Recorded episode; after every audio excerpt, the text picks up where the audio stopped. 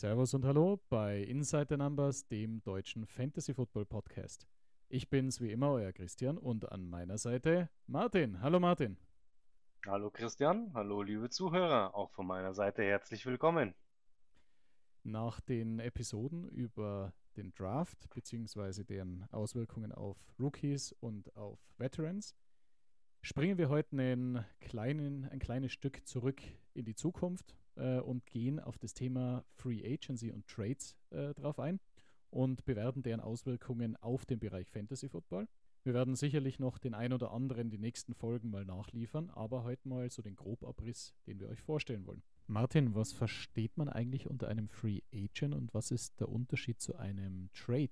Einfach gesagt sind Free Agents Spieler, die nach einer abgelaufenen Saison vertragslos sind und sich deswegen einen neuen Verein suchen können. Es gibt dann Unterscheidungen, Restricted Free Agent, Unrestricted Free Agent, aber im Prinzip heißt es, der Spieler äh, kann sich einen neuen Verein für die neue Saison aussuchen. Im Gegensatz zu Trades, die beispielsweise Spieler beinhalten, die weiterhin bei Teams unter Vertrag sind. Und wenn das entsprechende Team der Meinung ist, dass dieser Spieler die Franchise nicht mehr weiterbringt, wird er in einen Trade eingebunden und als Gegenleistung kann das Team entsprechend andere Spieler bekommen oder aber auch Draftpicks.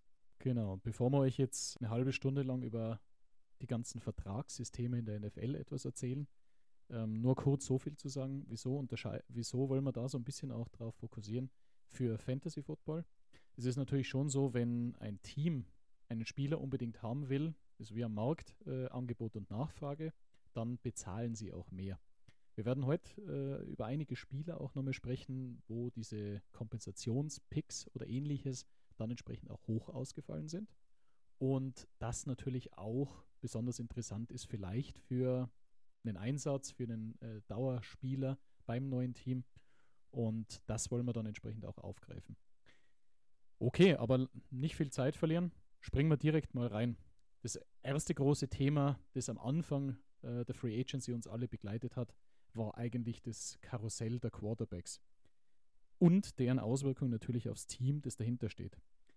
Jetzt sprechen wir heute nicht über, die, über den Nichtwechsel von Lamar Jackson. Da haben wir ja in einer der vergangenen Episoden schon äh, sehr, sehr ein, äh, ausführlich drüber gesprochen. Wir wollen jetzt auch heute nicht die sozusagen die Wechsel der Rookie Quarterbacks, die aus dem Draft kommen sind, irgendwie diskutieren. Aber anhand von einigen Beispielen wirklich die besten oder schlechtesten Picks, die man womöglich in der nächsten Fantasy Football Saison machen könnte. Und äh, wir haben uns natürlich davor so ein bisschen auch Gedanken gemacht und grob sehen wir eigentlich so drei Kategorien jetzt mal auf Anhieb. Und da wäre so diese erste Kategorie, die wir heute sehr tief auch einzeln behandeln wollen. Das ist ein, ein Aaron Rodgers, seines Zeichens von den Green Bay Packers zu den New York Jets gewechselt. Auf der anderen Seite dann ähm, hat auch miteinander zu tun gehabt der Wechsel von Jimmy G.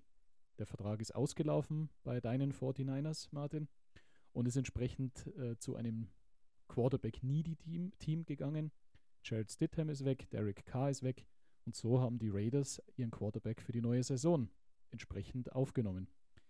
Der letzte in dieser Kategorie, Derek Carr, zu meinen Saints, wird auch ein interessantes Thema. So wäre quasi mal so die erste Kategorie. Die zweite Kategorie, wo wir sagen, ja, ist jetzt nicht unbedingt ein Starter, ist jetzt nicht jemand, den man irgendwie auf dem Block haben sollte für Fantasy Football für nächste Saison. Könnte aber durchaus mal sein, dass ein Bi-Week-Filler ist oder wenn das ganz gut funktionieren könnte, dass er das ein oder andere gute Spiel abreißt. Da sehen wir so die Kategorie Gardner Minshew bei den Colts. Hat er doch auch bei den Eagles einige gute Spiele gezeigt. Davor bei den Jaguars, glaube ich, äh, auch unterwegs gewesen, Gardner Minshew. Und ähm, auf der anderen Seite dann noch Baker Mayfield zu den Bucks. Ist auch ein interessanter Pick in der Kategorie, aber jetzt vielleicht nicht direkt die, dieses Starter-Potenzial wie die ersten drei. Und dann haben wir natürlich noch die letzte Kategorie, da werden wir heute eher nicht drauf eingehen, die Sam Darnolds. Es wird zwar jetzt gerade auch im Off-Season-Talk, äh, werden sie wieder hochgelobt und äh, natürlich sind es die nativen Starter in den neuen Teams. Ich sehe das ein bisschen anders, aber lass mich auch gerne eines Besseren äh, belehren. Sam Darnold zu den Niners, äh, Jacoby Brissett zu den Commanders, Marcus Mariota zu den Eagles, ähm, dann Mike White zu den Dolphins, beziehungsweise der kurz vorher angesprochene Jared Stidham zu den Broncos hinter Russell Wilson. Hier sehen wir wirklich eigentlich nur Backups und eigentlich keine Fantasy-Relevanz. Dahingehend werden wir uns auch eher auf die ersten zwei Kategorien äh, beschränken. Okay, so viel einmal grob zu dem Überblick. Konkret steigen wir mal in, in den ersten Namen, den wir genannt haben, ein.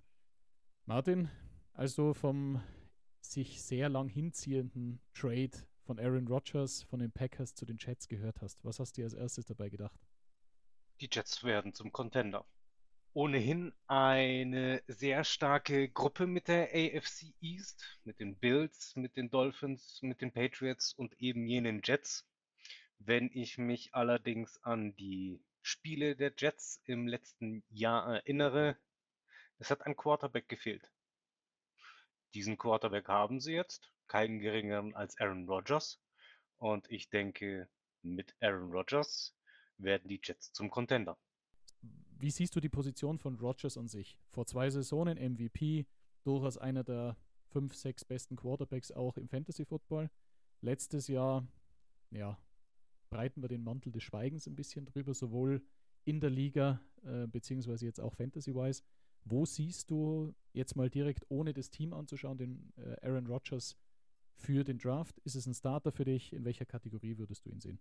Es ist schwer einzuschätzen. Ich sehe ihn aber als prinzipiellen Starter. Und zwar aus folgenden Gründen. Ich halte letztes Jahr für eine Ausnahme, basierend auf den Querelen rund um Rodgers und um die Packers, rund um die Forderungen, Wide Receiver zu draften, rund um die Tatsache, dass die Packers Wide Receiver gedraftet haben, zwei Stück nämlich, äh, und diese Rookies dann eingesetzt haben. Rookies fehlt die Erfahrenheit. Hier fällt vielleicht äh, des Öfteren ein Ball mal auf den Boden und wird nicht gefangen, der bei Veterans gefangen wird. Und ich glaube auch, Rogers war letztes Jahr ein bisschen von der Rolle. Ich denke, er wird sich wieder fangen. Ich denke, dass seine Stärken seine Fähigkeit sind, Spielzüge intuitiv an die Gegebenheiten anzupassen. Und seine zweite Stärke seine Passgenauigkeit. Das sollte auch im hohen Alter von 39 Jahren noch der Fall sein. Deswegen für mich keine Kategorie Lama Jackson oder beispielsweise Patrick Mahomes, aber doch ein sehr stabiler Starter mit konstanten Punkten in den mittleren Fantasy Football Draft Runden. ich sehe es auch so in der Kategorie Top 5 bis Top 10. Also da tummelt sich ja einiges äh, in dieser Kategorie. Ich habe mir auch aufgeschrieben, viel Gambling. Ähm, ein unzufriedener Rogers spielt nicht auf MVP-Niveau auch jetzt äh, nicht im realen Football, aber auch nicht für Fantasy Football. Er hat natürlich eingeschränkte Fähigkeiten im Lauf. Er gambelt gerne ähm, und Pass wissen wir, was er kann. Er hat auch das lange Ding, die Hail Mary ähm, hat er quasi im Repertoire und dementsprechend sehe ich das ähnlich so in die Top 5, Top 10. Was bedeutet er jetzt zum Beispiel für die Kategorie der Wide Receiver bei den Jets? Wen siehst du da Fantasy-wise auf dem, sage jetzt mal, goldenen Weg nach oben oder vielleicht auch nach unten in die Irrelevanz? Tatsächlich sehe ich keinen der potenziellen Wide Receiver 1, 2 und 3 bei den Jets auf dem absteigenden Ast. Garrett Wilson wird von Rogers profitieren, wird aktuell tatsächlich äh, als Top 10 Wide Receiver beim Foot Fantasy Football Ranking gehandelt. Finde ich aktuell ein bisschen hoch. Glaube aber, dass er ein guter Pick in den vorderen Runden sein wird, wenn man einen Wide Receiver braucht. Ich denke auch, dass Alan Lazar wieder punkten wird und ein zuverlässiges Target für Aaron Rodgers sein wird. Wide Receiver den ich in den mittleren Runden anpeilen würde. Und am meisten bin ich auf Nicole Hartman gespannt. Ähm, bereits letzte Saison und ich glaube auch die, die Jahre davor relativ zuverlässige Punkte, ohne aber einen großen Wurf zu machen. Bin ich sehr gespannt, wie er sich mit einem Quarterback Aaron Rodgers schlagen wird. Wenn man das Ganze auch so ein bisschen aufnimmt, du hast genannt, äh, Wilson Wide Receiver 10 aktuell äh, in den Fantasy Pros äh, mhm. Rankings, Half PPR. Würde ja bedeuten, Runde 2, 3 irgendwo auf diesem Turn, also Ende Runde 2, Anfang Runde 3 in einer 12er Liga wenn ich ähm, Mitte zweite Runde picke, ich habe einen Running Back in der ersten Runde genommen, ist Garrett Wilson ein Wide Receiver One für deinen Kader? Ja, ich würde es probieren. Sehr, sehr gute Aussage. Du hast da Alan Lazard dann gesehen, also Alan Lazard tatsächlich in den mittleren Runden, war jetzt so, so deine, deine Antwort auf diese Thematik. Ich hätte ihn jetzt mhm. auch so Runde 7, 8 gesehen. Ich tue mir noch ein bisschen schwer, ob Alan Lassar entsprechend hier die Anzahl an Targets von Wilson vielleicht auch so ein bisschen gefährdet, eben mit der Rogers Connection oder vielleicht dann wirklich ein bisschen den Abstieg macht. Ich glaube, wo wir uns so ein bisschen einig auch dann sind, wenn ich einen, einen Cop anschaue, ist schön, schön für den Lockerroom, denke ich mal, aber jetzt Fantasy-wise ist für mich ein Cop eigentlich ein No-Draft. Nicole Hartman würde ich jetzt mal sagen, zu wenig konstant. Das ist ein Boom-Bust-Spieler für einzelne Wochen, der dich wahrscheinlich in mehr Wochen irgendwie ärgert, dass du ihn aufgestellt hast. Und in der Woche, wo du dich dann schlussendlich entschieden hast, ihn auf die Bank zu setzen, performt er und äh, reißt die Decke ab mit zwei oder drei Touchdowns. Das heißt, ich gehe da eigentlich schon mit, dass du mit Lazar und Wilson die Top-Runner hast und wahrscheinlich mit Davis, Hartman und Cobb eher Finger, Finger weg davon und lieber, wie hast du es letzte Mal so schön gesagt, ein Herz für Rookies und einem Rookie statt den drei Kollegen äh, die Chance geben wirst. Okay. Ähm, nächste Position. Wir haben ja auch ein sehr weites Feld an Running Backs bei den Chats. Welche Auswirkungen siehst du vom Rogers Trade? Also endlich mal einen vernünftigen Quarterback für die Chats. Welche Auswirkungen siehst du auf Brees Hall, Michael Carter und den Kollegen Abanikanda? Nicht zu vergessen Bam Knight, der ja am Ende letzter Saison auch noch ein, zwei Spiele mit äh, Football-Relevanz gemacht hat. Ich denke auch, dass sich Aaron Rodgers auf die Running Backs positiv auswirken wird. Wenn man sich die Running Backs bei den Packers anschaut, Jones und Dillon, beide sehr zuverlässige Punkte. Jones letztes Jahr auch ein bisschen Inkonsistenz, aber über die letzten Jahre hinweg immer ein guter Pick gewesen in den vorderen Runden. Dylan letztes Jahr als Geheimtipp in den vorderen Runden. Ähm, hat dann ein bisschen enttäuscht, aber dennoch konstant gepunktet. Ich denke, Hall und Carter, ungeachtet wie die Snap-Aufteilung unter diesen beiden Running Backs sein wird, werden von Rogers profitieren. Ich sehe das ähnlich. Also Hall, trotz dem Risiko seiner Verletzung, die er sich ja zugezogen hat, scheint er auf einem guten Weg zu sein. Mehr zeigt dazu die, die Vorseason-Trainings beziehungsweise die ersten Spiele, die er vielleicht dann auch mitmacht. Aber der wird sicherlich auch, sage jetzt mal, unter den Top 10 Running Backs in, in einem Draft gehen, also auch zweite, dritte Runde. Bei Carter bin ich etwas vorsichtiger. Ich sehe durchaus, ich habe mir diesen Rookie Prospect von Abanikanda angeschaut. Der könnte definitiv für Carter, der letztes Jahr eigentlich für mich so eine, äh, so eine kleine Steelcard war, die ich ganz gerne mal auf der Bank hatte, könnte den vielleicht auch etwas gefährden. Er wurde letztes Jahr auch nicht wirklich eingesetzt äh, während der Saison.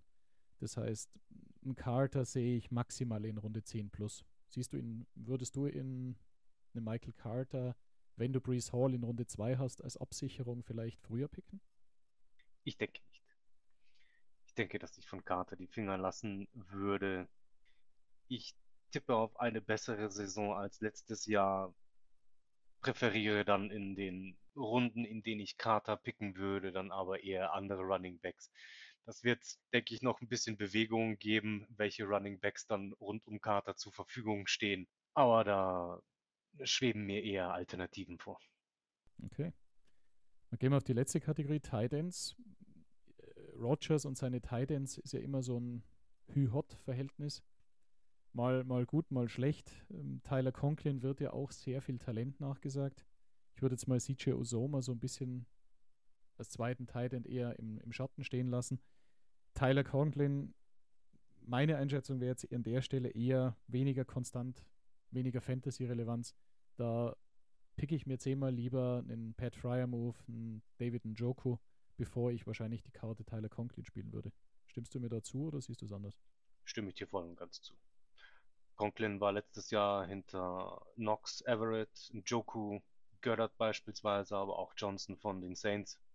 Man mag, äh, die Saison mag mich täuschen, aber ich sehe bei Tight Ends und bei Conklin keinen großen Step nach vorne.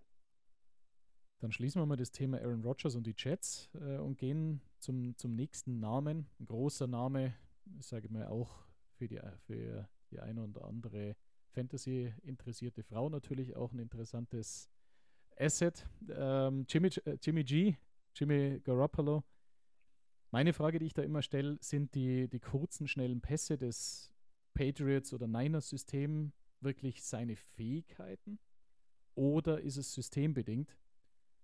Und meines Erachtens hängt davon auch sein Wert ab. Ich sehe Jimmy, Jimmy G interessant vielleicht als Backup, als jemanden, der, wenn ich eine, sonst eine, eine Top-Mannschaft aufgestellt habe, mir vielleicht jetzt nicht die Woche retten wird, aber auch nicht verlieren wird. In welcher Kategorie siehst du Jimmy G? Es ist eine interessante Frage. Ähm, die Frage, ob das System Garoppolo begünstigt oder Garoppolo das System, ähm, das war schon die Gretchenfrage bei den 49ers. Bei den Raiders äh, wird man sich eine ähnliche Frage stellen. Ich denke, dass Garoppolo bei den Raiders gut aufgenommen werden wird, dass er aufgrund der Patriots Connections mit Josh McDaniels, auch mit Myers als einen Wide Receiver ähm, hier durchaus Potenzial hat, auch im Fantasy Football eine recht gute Saison zu zeigen. Ich glaube, dass er als Backup-Quarterback in einer der späteren zweistelligen Runden durchaus einen Pick wert ist, sehen aber nicht als Starter in der nächsten Fantasy-Football-Saison. Ich glaube auch, dass er ohne persönliche Befindlichkeiten eher undrafted geht. Vielleicht maximal ein, wenn man den zweiten Quarterback in seinem Roster haben will nach dem Draft, vielleicht da noch irgendwie geht in der letzten Runde oder ansonsten undrafted. Wenn man das gleiche Spiel wie vorhin äh, auf die Bestandsspieler, also ich habe da so ein bisschen auch jetzt zuerst mal an die Sp Bestandsspieler gedacht. Das System wird mit ihm weiter funktionieren. Ich denke, er wird Carr angemessen auch ersetzen. Daher sehe ich auch Devante Adams, ähm, Josh Jacobs stabil, durchaus in, dem, in der Range, die sie heuer gezeigt haben. Das heißt, Devontae Adams Richtung zweite, wahrscheinlich in der zweiten Runde. Ich sehe ihn, glaube ich, nicht in die dritte Runde droppen. Und Jacobs in der dritten Runde, vielleicht in die vierte Runde droppen. Ich denke aber, die werden ihre Leistung bestätigen. Die, die Konkurrenz, die entsprechend auch da ist mit jetzt bei Jacobs, äh, Brandon Bolden, Samir White, Amir Abdullah, die werden vielleicht ein paar Snaps mehr bekommen, aber ich sehe jetzt nicht wirklich da eine Veränderung für die Bestandsspieler. Wie siehst du das Thema äh, Myers, der ja auch ein neuer, der ja auch ein Free Agent war, der entsprechend die Raiders verstärkt? Äußerst positiv, aus zwei Gründen. Ich denke, dass Myers Punkte in der letzten Saison viel zu sehr darunter gelitten haben, dass die Target-Auswahl bei den Patriots ausgeglichen war. Er war nicht Target Nummer 1, auch nicht Target Nummer 2. Die Patriots hatten im Grunde kein Target Nummer 1 oder Target Nummer 2. Und deswegen sehe ich bei den Raiders, auch wenn er ganz klar hinter Adams ist, trotzdem enormes Potenzial für Myers. Aktuell als Wide Receiver 46 gerankt. Das wäre ähm, insgesamt Rank Nummer 109 bei einer 12er Liga, also irgendwo in der neunten Runde. Wenn ich mir anschaue, was aktuell um ihn herum ähm, an Wide Receivern zur Auswahl stünde, dann glaube ich, dass Myers für die achte Runde schon ein guter Pick wäre, der sich im Laufe der Saison zum Sleeper entwickeln könnte. Dem gilt es eigentlich nichts zu, äh, hinzuzufügen. Den New England Connection hast du ja schon erwähnt zum Coach. Wenn man vielleicht dann noch abschließt mit den Titans, wir haben Michael Meyer in den Rookie-Episoden schon erwähnt. Block Tight End meines Erachtens wird er seine, seine Pässe bekommen. Ich denke aber nicht, dass weder Austin Hooper, O.J. Howard noch Michael Myers wirklich die Relevanz haben sollten, dass sie in, in einer der Top 12 Titans gepickt werden. Last but not least für diese Kategorie. Wir haben jetzt gerade die Patriots Connection angesprochen. Ich sehe eine etwas andere Connection, die aber auch in dem Fall wieder mit, mit Dennis Allen, mit dem Head Coach, auch entsprechend entsteht. Derek Carr. Er geht gern mal auch mit Würfen ins Risiko, aber er hat auch gezeigt, er kann die Mannschaft emotional führen, er kann die Mannschaft auch wirklich äh, das Ruder herumreißen. Ich sehe ihn in einer Range wie Jimmy G, aber ich sehe bei Derek Carr durchaus mehr Upside gegeben, die ich bei Jimmy G so nicht sehe, wo wir, wo mir einfach zu viele Fragezeichen Fantasy-wise sind. Und hätte durchaus Derek Carr gerne, nicht nur aufgrund meiner Saints-Verbundenheit als meinen Quarterback 2 in meinem Team. Wie siehst du Derek Carr? Ich finde die Verpflichtung für die Saints absolut super. Die Quarterback-Situation letztes Jahr war nicht unbedingt zufriedenstellend, was sich unter anderem auf Olaves Zahlen niedergeschlagen hat. Und ich glaube, vor allem Olave wird absolut von einem Derek Carr, der viel werfen kann, der weit werfen kann, der, glaube ich, in der vorletzten Saison die meisten geworfenen Yards aller NFL-Quarterbacks hatte, wird Olave absolut profitieren. Olave, einer meiner Breakout-Spieler, würde natürlich ganz gut passen, hatte ich letztes Jahr auch am, an meinem Roster. Viele tiefe Bälle. Er geht äh, die eine oder andere Interception, die vielleicht dann ein Derek Carr oder ein Jameis Winston als Ersatz dann entsprechend werfen würden, stört mich als Olave-Owner dann nicht. Ich sehe Olave in Runde 5, wenn er da ist, als absoluten sehr, sehr guten Value. Michael Thomas ist nicht zu vergessen, hat überragende Werte, wenn man in, äh, in den Werten pro Spiel, wenn man sich diese mal anschaut. Das große Thema ist immer, bleib fit. Ich vergleiche Michael Thomas immer mit so einem ähm, Davante Adams für Arme. Das heißt, äh, wenn er spielt, wenn er fit bleibt, ist, ist eine absolute Granate und auch eine Bereicherung. Die Defenses müssen sich auf ihn konzentrieren. Wird aber natürlich schwierig, ob er wirklich die ausreichende Anzahl an Spielen erhält.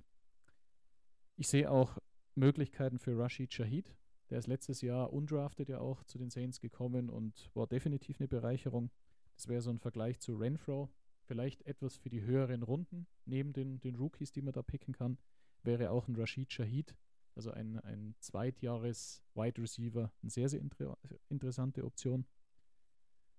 Genau, und auf den Running Backs, man muss gespannt sein, wie sich die Situation mit Kamara entwickelt, rechtlich. Kendry Miller erhebt ja Ansprüche, er will nicht der Backup sein, sondern er will spielen. Ähnliches System Jamal Williams, ich denke, da wird sicherlich einiges auch gehen in der Richtung. Der Ball wird bewegt, also es werden Touchdowns entstehen. Das heißt, da sehe ich auch durchaus Möglichkeiten als Running Back 4, sowas in der Richtung auf die Kollegen zu setzen, einen Kamara zu schauen. Vielleicht entwickelt sich die rechtliche Situation so vorteilhaft, dass er für die Fantasy Drafts fällt und dann aber auch ein Stil werden könnte, wenn er etwas höher geht.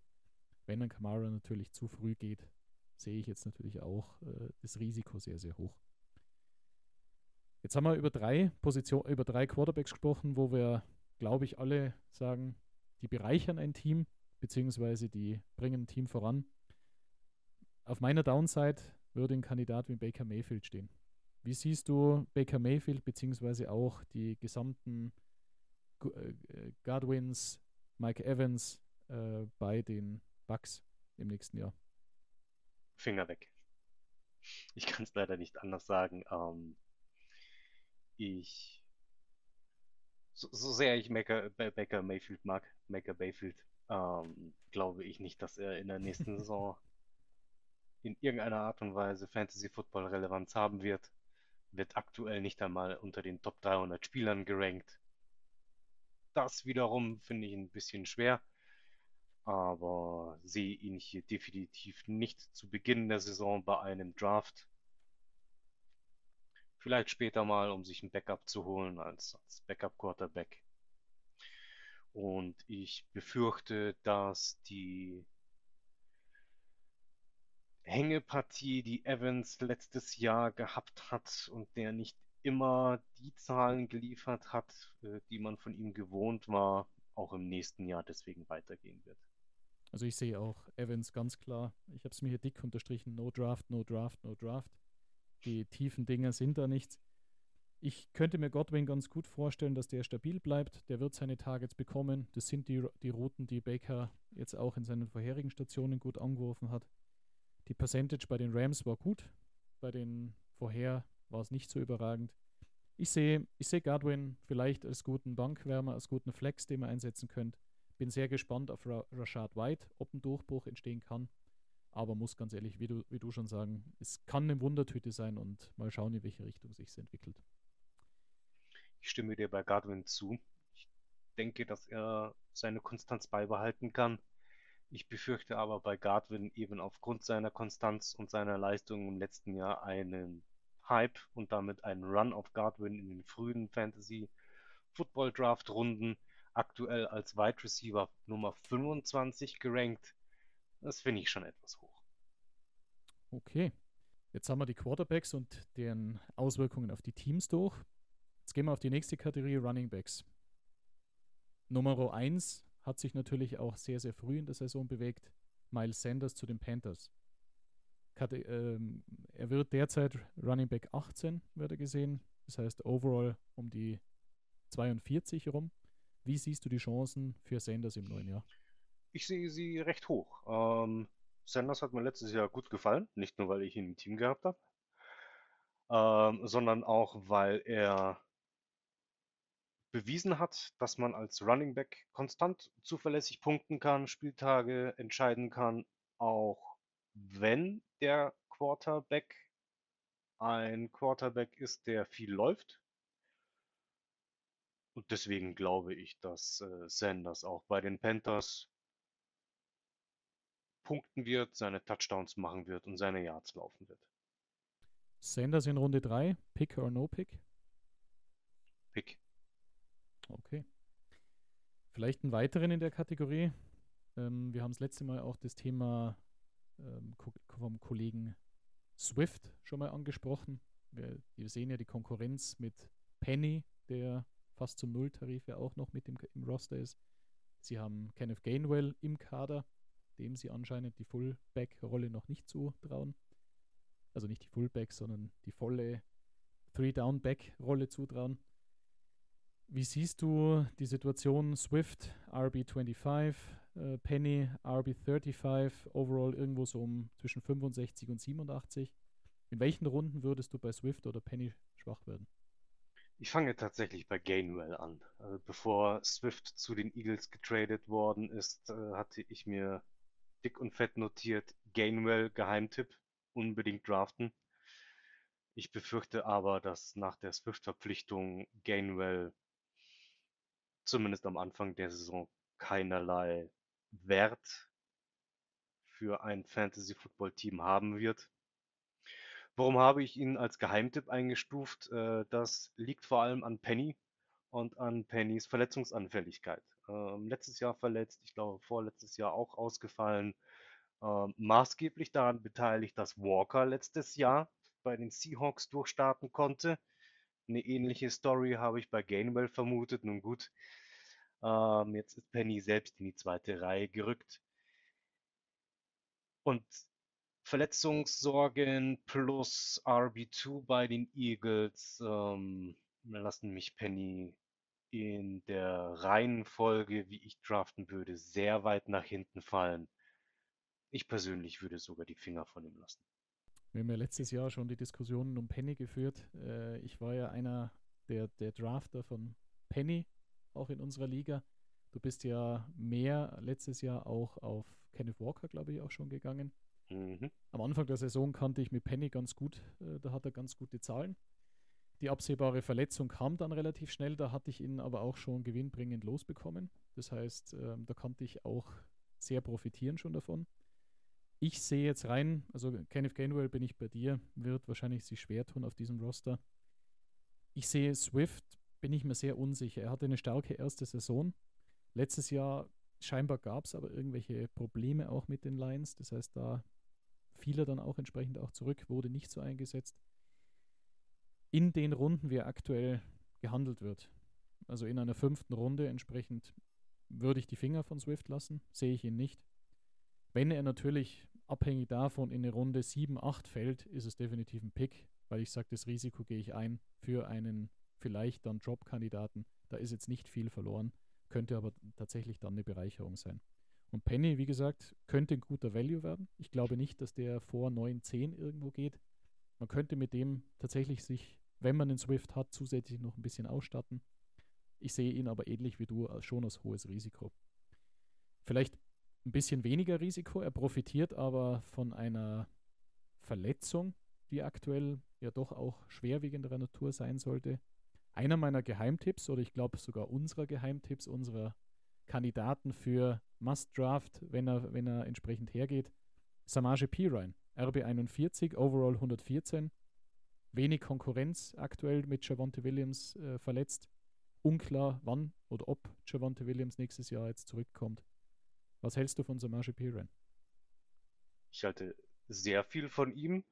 Ich bin mir auch gar nicht mal sicher, ob er noch als Geheimtipp gehandelt werden kann. Nachdem die Story Pirine wird starten, äh, Javonte Williams ist sicherlich noch bis Woche 5 nicht äh, startfähig, ähm, hoch und runter geschrieben worden ist. Also für mich aktuell mit dem Ranking 114 und RB41, also Running Back Nummer 41 im Ranking, ähm, noch viel weiter hinten, als ich ihn einschätzen würde. Man hat ja schon gesehen, Javonte Williams fällt er jetzt in diesen ganzen Rankings. Der war ja manchmal noch ein Zweitrunden-Pick, ein Drittrunden-Pick. Mittlerweile ist er, glaube ich, irgendwo Richtung fünfte, sechste, siebte Runde angekommen, weil die Leute auch wissen, okay, könnte ein J.K. Dobbins Jahr werden. Die fünf Spiele wird er verpassen. Vielleicht kommt er erst später oder hat äh, Rückschläge in seiner Regenerationsphase. Daher denke ich, Pirine, Sean Payton setzt auf diesen RB, äh, RB, auf den äh, Running Back-Typ, nicht auf den ähm, Musiktypen. Und könnte tatsächlich so ein kleiner Reggie Push dann nächstes Jahr werden.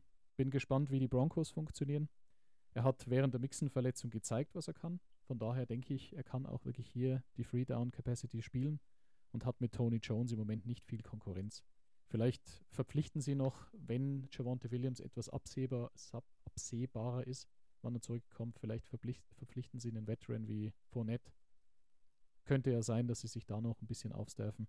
Ich hoffe es nicht für Samaje Pirine, weil ich sehe ihn, wenn du ihn in Runde 10, wie er aktuell gehandelt wird, bekommst, einen absoluten Stil und dahingehend auch Geheimtipp. Dann meine Frage an dich. Penny aktuell in Runde 7 gehandelt, Swift in Runde 5, P-Ryan in Runde 9.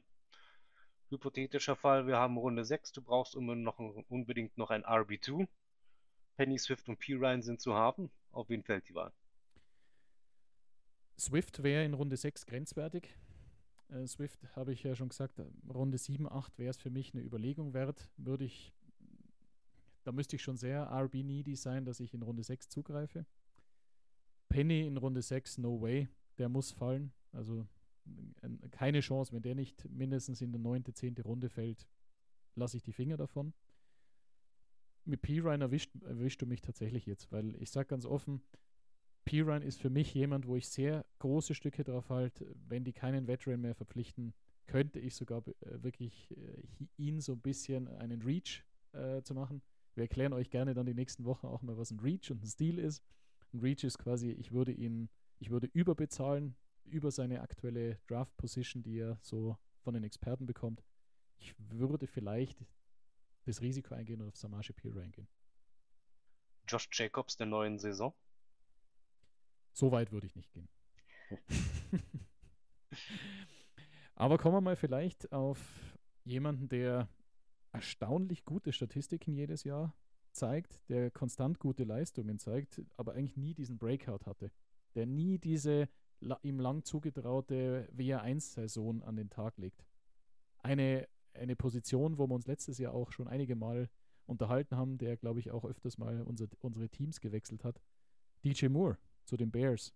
Wide Receiver 19, Overall 44. Jetzt mal ganz schnell gefragt. DJ Moore in der vierten Runde, Pick or No Pick? Oh, das, das ist ein harter. Oh, oh, oh. Nein. Und wie du richtig gesagt hast, die Zahlen sind überraschend gut, aber es ist für mich immer ein Spieler gewesen, der dann gepunktet hat, wenn ich ohnehin 30, 40 Punkte den Spieltag gewonnen habe und genau an den knappen Spieltagen 15 Yards gemacht hat und damit nur 1,5 Punkte und äh, mich nicht wirklich äh, zum Sieg getragen hat. Also ich halte fest, Runde 4, no way. Runde 6, DJ Moore ist da, du brauchst einen Wide Receiver. Also ich, ich denke, dass er bei den Bears unangefochtener Nummer 1 Receiver ist. Ich denke, dass er vom Wechselbill profitieren wird. Ob er befreit aufspielt, ob er genug Targets bekommt. Äh, wir haben mit Fields wieder einen Quarterback, der viel läuft. Die Frage ist, wie auch Herbert nächste Saison eingesetzt wird. Äh, werden die ähm, Bears wieder vorzugsweise auf ein Run-Heavy-Game setzen oder lässt Moore ähm, das, das Passspiel aufblühen. Für mich zu viele Fragezeichen plus ähm, noch von letzter Saison schlechte Erfahrungen.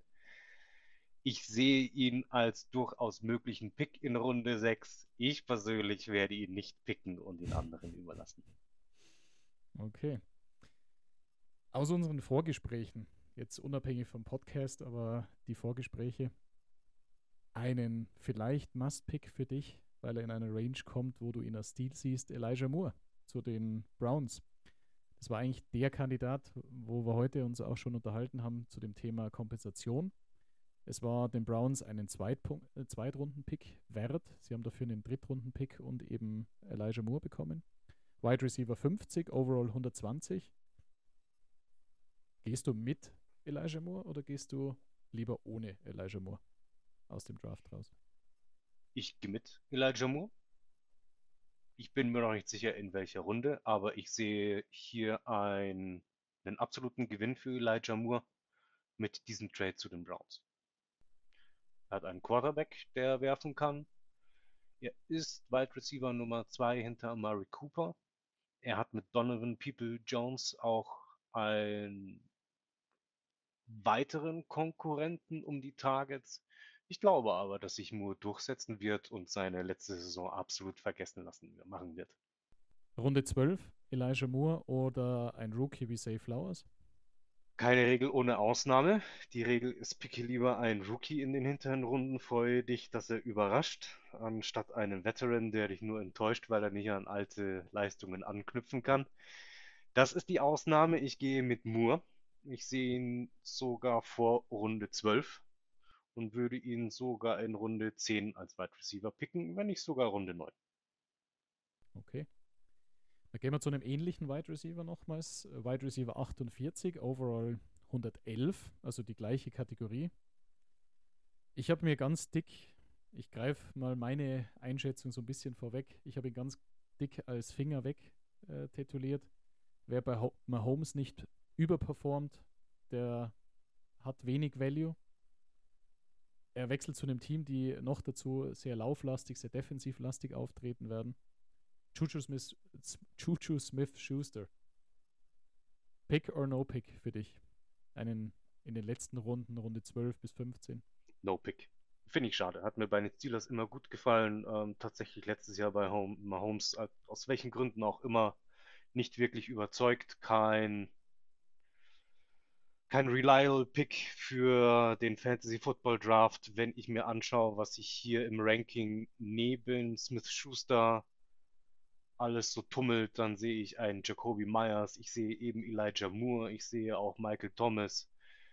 Dann gehe ich doch lieber mit Thomas Moore oder beispielsweise Myers und lasse den anderen bei Smith Schuster den Vortritt. Den letzten Spieler, den ich da auf der Wide Receiver Position noch für unser Gespräch rausgepickt habe, ich denke, da werden auch unsere Meinungen der Einschätzung ein bisschen auseinandergehen.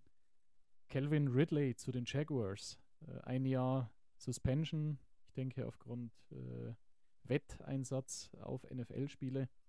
Wide Receiver 27, Overall 61.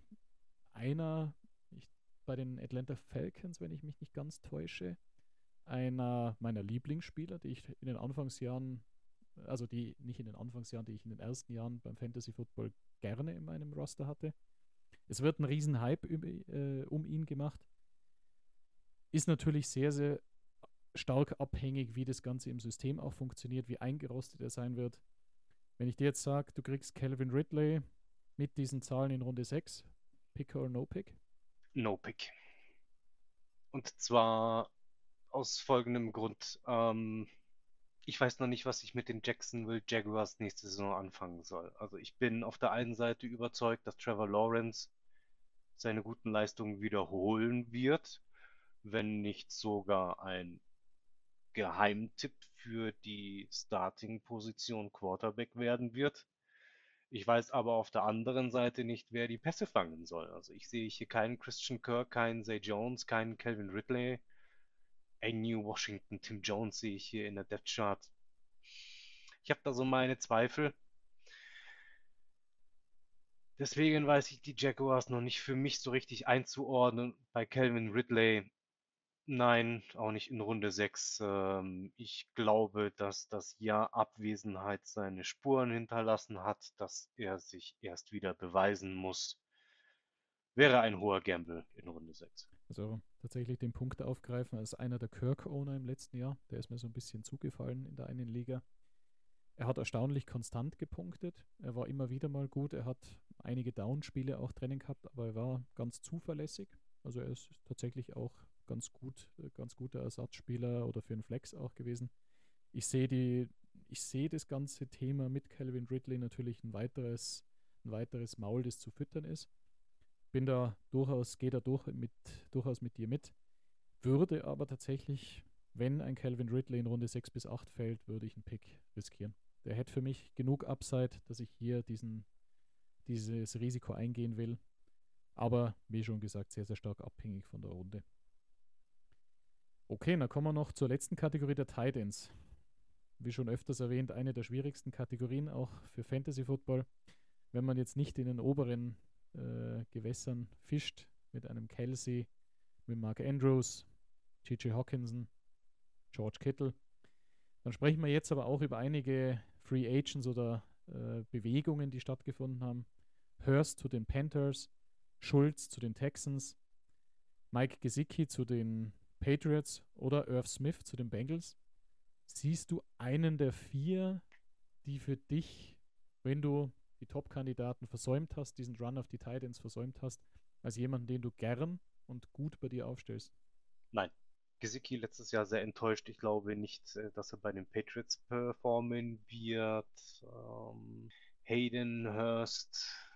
Nein, da gehe ich äh, eher mit anderen ähm, Tight Ends was mir beispielsweise in der Aufzählung gefehlt hat. Das wäre ein Tight End, der nicht zu den Top 5 gehört, der letztes Jahr auch eine schwere Saison hatte, den ich aber bei seiner neuen Mannschaft aufblühen sehe und das ist Darren Waller bei den Giants. Finde ich im aktuellen Ranking mit äh, Platz Nummer 76, Tight End Nummer 7 eigentlich noch recht erschwinglich und gut eingeordnet. Bedenkt man seine Einschätzung im letzten Jahr, wo er teilweise unter den Top 3 oder Top 4 gehandelt worden ist, vor Pitts und vor Kittel. Sollte der Tight End Run an mir vorbeigehen und ich hätte immer noch keinen Tight, äh, End, dann wäre Dan Darren Waller mein Pick.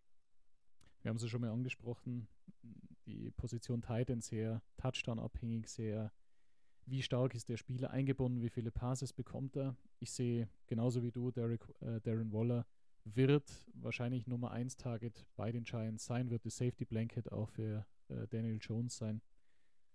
bin, gehe da komplett mit. Wenn mich der Run überfällt oder ich entsprechend lieber den Value auf anderen Positionen sehe, dann könnte definitiv ein Waller einer der Kandidaten sein. Aus der, ich bin ja so ein bisschen Gesicki, Mike Gesicki. Miami hat ihn meines Erachtens nie richtig eingesetzt. Ich könnte mir durchaus vorstellen, dass der bei den Patriots aufblühen könnte, sehen aber nicht Fantasy-relevant. Also ich, ich freue mich auf ihn, allein footballtechnisch, was der macht. Wo ich ganz gespannt bin und mir noch irgendwie kein, keine Meinung erlaube, Irv Smith bei den Bengals. Er ist meiner Meinung nach ein talentierter Spieler jetzt bei einem guten Team. Er hat keine Konkurrenz im Draft bekommen. Ich sehe ihn in der Kategorie mit Fryermove und Joko. Er könnte hier diese Position bekleiden, würde jetzt aber wahrscheinlich mit einem schlechten Bauchgefühl reingehen in die Saison, wenn er mal ein einziger in dem Kader wäre. Also sehe ich ähnlich. Ich wollte dich noch zu deiner Meinung zu Cole Kmet fragen. Äh, Tight End Nummer 12 aktuell hatte letztes Jahr doch einige Lichtblicke. Habe ihm auf den aufstehenden, auf den aufstrebenden Ast gesehen bis zum Signing von DJ Moore. Damit zu viel Konkurrenz um die Targets und für Fantasy Football eher ein Spieler, von dem man die Finger lassen sollte. Ich habe ihn letztes Jahr tatsächlich interessant gesehen, wenn man entsprechend eine Bye-Week viel gebraucht hat. Er war dann aber leider auch in den Wochen, als ich die Bye-Week oder die Verletzungsanfälligkeit äh, mich heimgesucht hat, hat er mich dann auch im Stich gelassen. Von dem her No Pick für mich.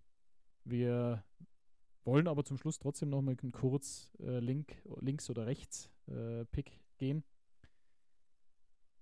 Wir hatten schon mal Penny gegen Pirine.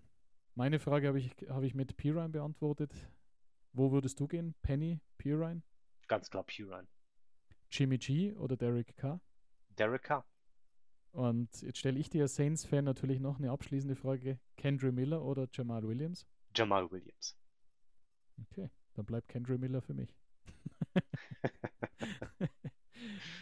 Alles klar. Martin, vielen herzlichen Dank für die Übersicht über die bisher geschehenen Free Agency und Trade-Bewegungen in der NFL.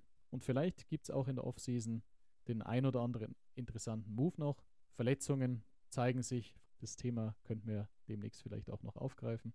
Bedanke mich auch für die vielen Rückmeldungen, die wir von eurer Seite bekommen haben. Meldet euch gerne weiterhin über Instagram, über Twitter, über unsere E-Mail-Adresse insidethenumbers.ffp at gmail.com. Wir freuen uns sehr über eure Rückmeldungen und dementsprechend vielen Dank fürs Zuhören. Bis nächste Woche.